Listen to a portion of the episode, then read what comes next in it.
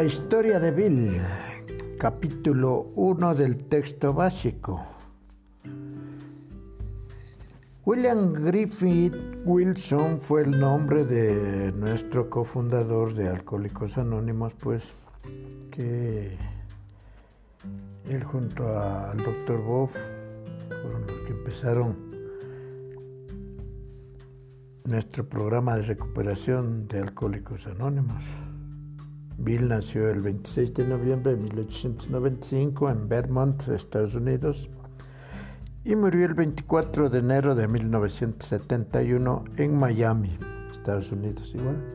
Murió a la edad de 76 años y estuvo apoyando y ayudando pues y trabajando en el programa de Alcohólicos Anónimos durante 36 años. Le dejó de beber a los 40 años su esposa fue, fue Lois y así le llamamos, ¿no? También los eh, nosotros los alcohólicos. Miren, Bill empieza a, dar su historia para la identificación entre nosotros los alcohólicos, ¿no? ya que la vida de él fue muy, muy tremenda, digamos, en cuestión del alcoholismo. Fue, llegó a ser un alcohólico desahuciado y nos eh, hace ver cosas que yo pienso que la mayoría de los alcohólicos pasan por esas etapas, ¿no es cierto? Eh, luego de hablarnos de su participación en la Primera Guerra Mundial, todo lo que fue a, Inglaterra, todo eso empieza a a darnos historial como estudios, estudió leyes, estudió economía y comercio, las cuales leyes nunca practicó y eh, la economía y comercio le llegó a, Wall Street, ¿no? A trabajar eh, en, esa cuestión de las finanzas, ¿no? Entonces, entonces miren, eh, él nos da ideas como que dice, yo le engañaba a mi esposa que estaba preocupada por la borrachera y le decía que todos los hombres de negocios eh, concebían los proyectos cuando estaban borrachos. Todo era así, o sea, todo con trago, puras mentiras, pura imaginación.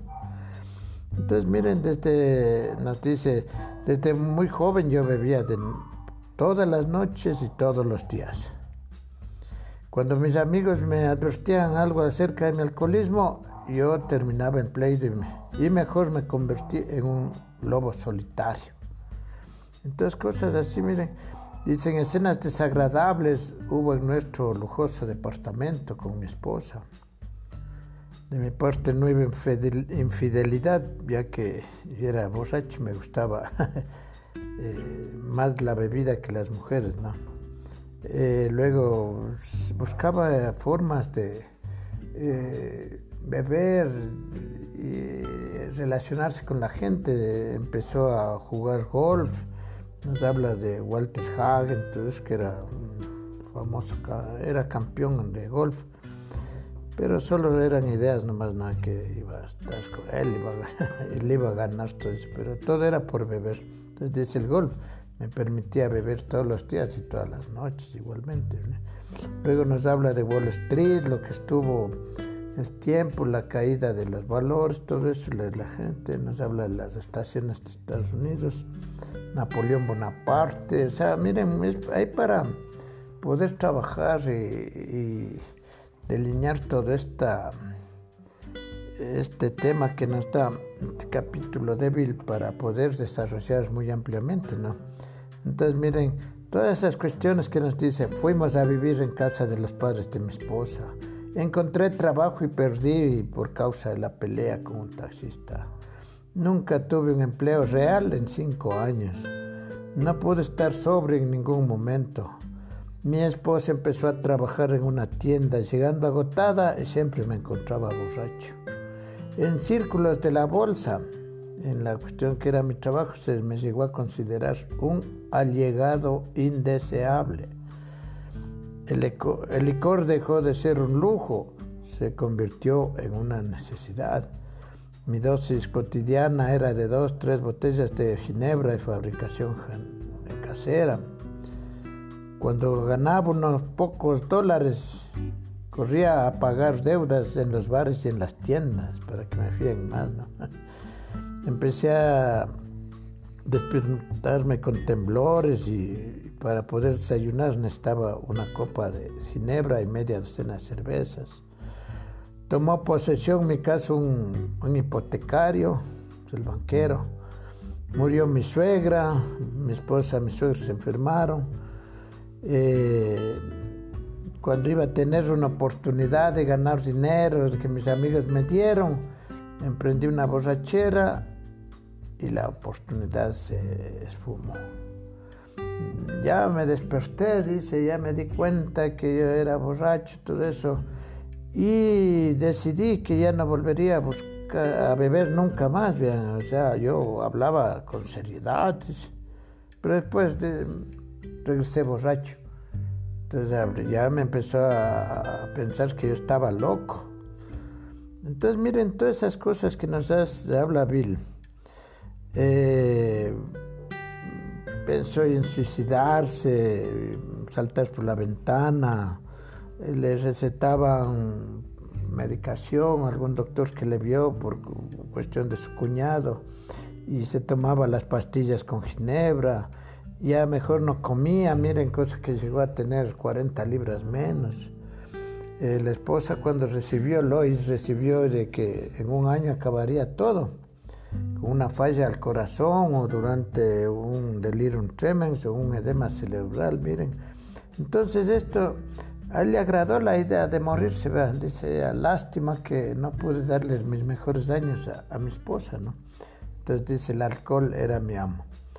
Entonces el día del armisticio, el 11 de noviembre de 1919, los 11 de noviembre es el día de los...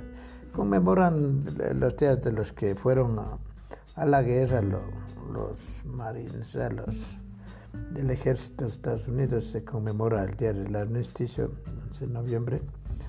Y entonces miren ahí lo que él eh, recibe la visita de su amigo de borrachera, ¿no? De, se llama Evite y él pues el que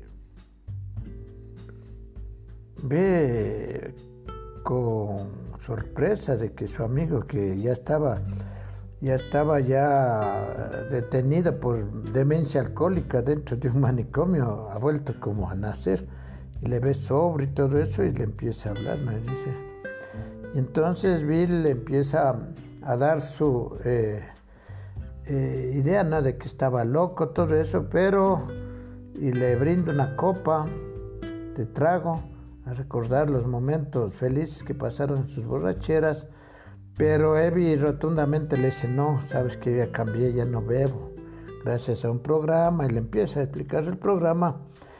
Y bueno, miren, y él pensando todo eso, primero se rió, se mofó del amigo, pero después se puso a pensar y, nació esa nueva idea, ¿no es cierto? Porque él piensa ese, eh, yo nunca pensé en los milagros, pero el milagro estaba sentado frente a mí. Entonces yo no creía en Dios, dice, o sea, yo creía en Dios más bien dicho, yo no era ateo, pero no pensaba en tanta magnificencia que tiene ese poder superior. Entonces, pues Bill eh, se dio cuenta de que eh, su amigo Evi le trajo nuevas ideas, ¿no? Decía, bueno, si no crees en Dios así, en su infinita bondad, todo eso, ¿por qué no escoges tu propio concepto de Dios, no? Y Bill dice, se me derritió la montaña de hielo intelectual que yo tenía. Entonces me ofreció humildemente a Dios, tal como lo concebía, que hiciera en mi su voluntad. Hicimos una lista de personas a quienes habíamos dañado y repararía los daños. Y empieza a ensalzar a Dios, todo eso, a darse cuenta de que todo eso lo que hizo fue su destrucción del egocentrismo. Y entonces pues ahí piensa que fue transportado a una montaña y se iluminó y todo eso. Y empezó su programa de acción. Miren, se dio cuenta que iba a poder mantenerse sobrio si trabajaba eh, con otros alcohólicos. Y ahí empezó pues las ideas, que la fe sin obras, fe muerta. Y si el alcohólico no trabaja, seguro volverá a beber un alcohólico es, en copas es un ser despreciable, ya. La fe tiene que operar en y a través de nosotros 24 horas al día, o de lo contrario pereceremos. Y esa fue la idea de Bill Bea que nació hasta que viajó a, a Akron, Ohio, donde se encontró con el doctor Bob y empezaron el programa de acción de Alcohólicos Anónimos, ¿no? 10 de junio de 1935 y esa ha sido la gran bendición para miles de alcohólicos, entre esos incluido yo, que mm, nuevamente, igual que como Bill vio a Evie como un milagro, yo también pienso que yo soy un milagro de ese programa de Alcohólicos Anónimos que me, eh, se me extendió la mano y a través de esta eh, lectura pues yo me identifiqué en casi todos los aspectos de todas las cosas que tuvo Bill, ¿no? Entonces eh, empezó mi recuperación pues a través de este tema. Muchas gracias.